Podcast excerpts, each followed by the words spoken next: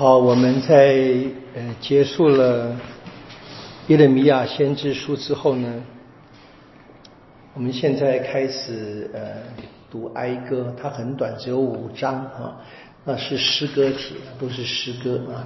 我们先看一下那个形式，蛮有趣的。注意一下，我们读了两章嘛，对不对？每一章都是二十二节啊，二十二个诗节啊。那如果你可以翻到第三章看一下。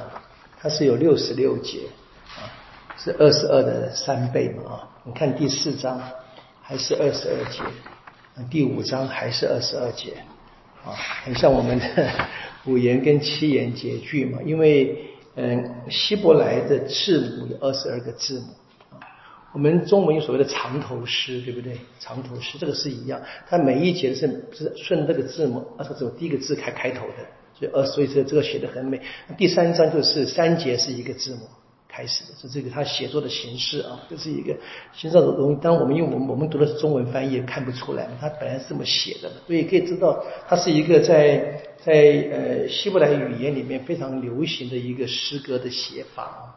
内容倒是很简单的，我们知道这是耶路撒冷灭亡了啊，被被毁坏了，然后呢？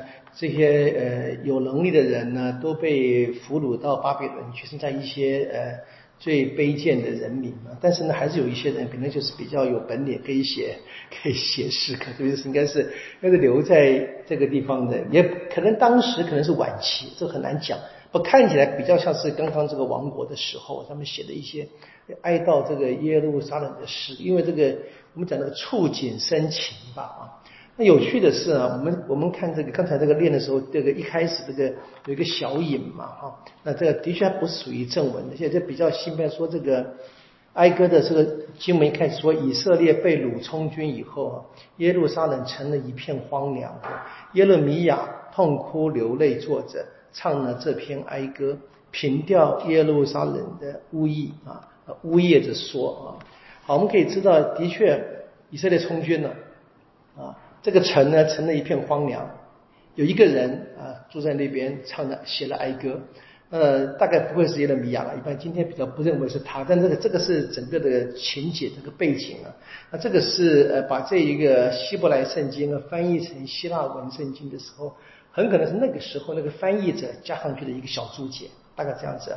从今天这第一文第怎么啊？怎么这个人烟稠密的京都，却孤坐独处？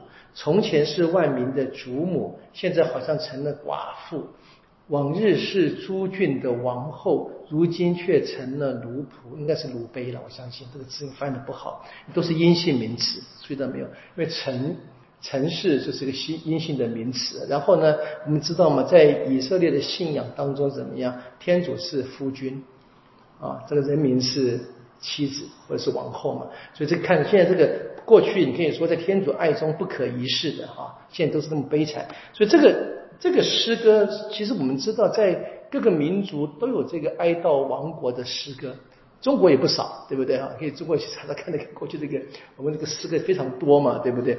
嗯，那这边是有一个很特别的写法，犹太人特他第一个他们先陈述事实啊，现在很悲惨，对，清楚的很悲惨。然后呢，他们就问为什么这样？他们相信是自己犯的罪，啊，这很特别哈。我们可以看到，他说是天主罚他们，啊，所以你可以看他们很多说还是天主自己做的。我们看这个第二段开始，耶路撒冷的这个哀嚎嘛，啊，说一切过路人呢，请你们细细观察，看看有没有痛苦像能像我所说的痛苦，因为上主在他盛怒之日折磨了我，因为天主发脾气了。啊，对不对？他从上降下火来，深入我的骨骸；他在我脚下设罗网，使我陷落；他使我终日孤寂，惆怅不已。上主亲手把我的罪过的恶紧缚在我的颈上，使我筋疲力尽。他将我交于我不能抵抗的人的手中。这是天主的罚，这很清楚。你可以看见这个以色列的历史观，他们知道他们给亡国了。他们的灭国是个事实，问为什么呢？因为他们得罪了天主啊，天主罚他们，借那一些来打败他们的手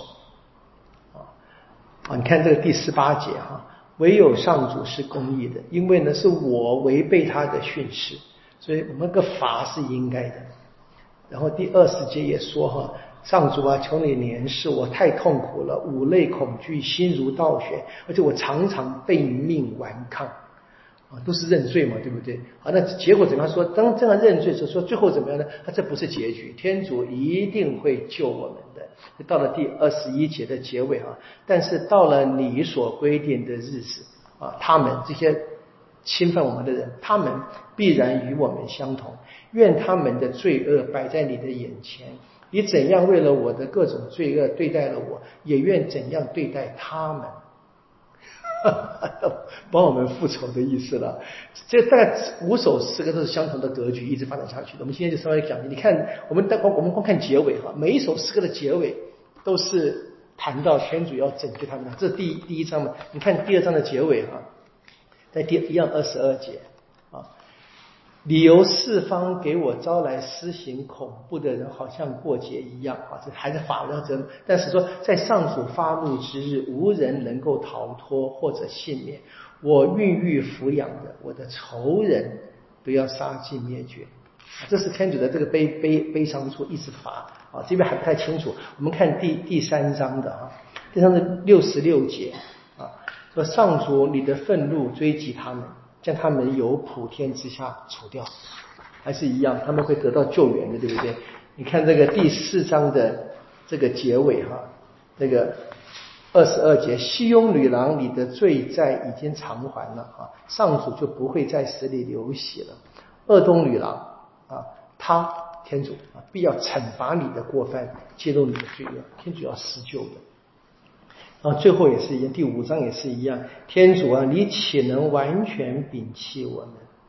啊，你看第二十一节哈，上主求你叫我们归向你，我们必定回心转意。求你重整我们的时代，如同往昔一样。你岂能完全摒弃我们？岂能向我们愤怒到底？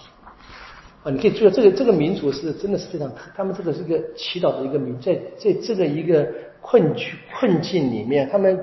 就是，这是我们大概可以讲我们的祈祷的一个榜样。我们就是知道我们的困境，啊，陈述这个事实。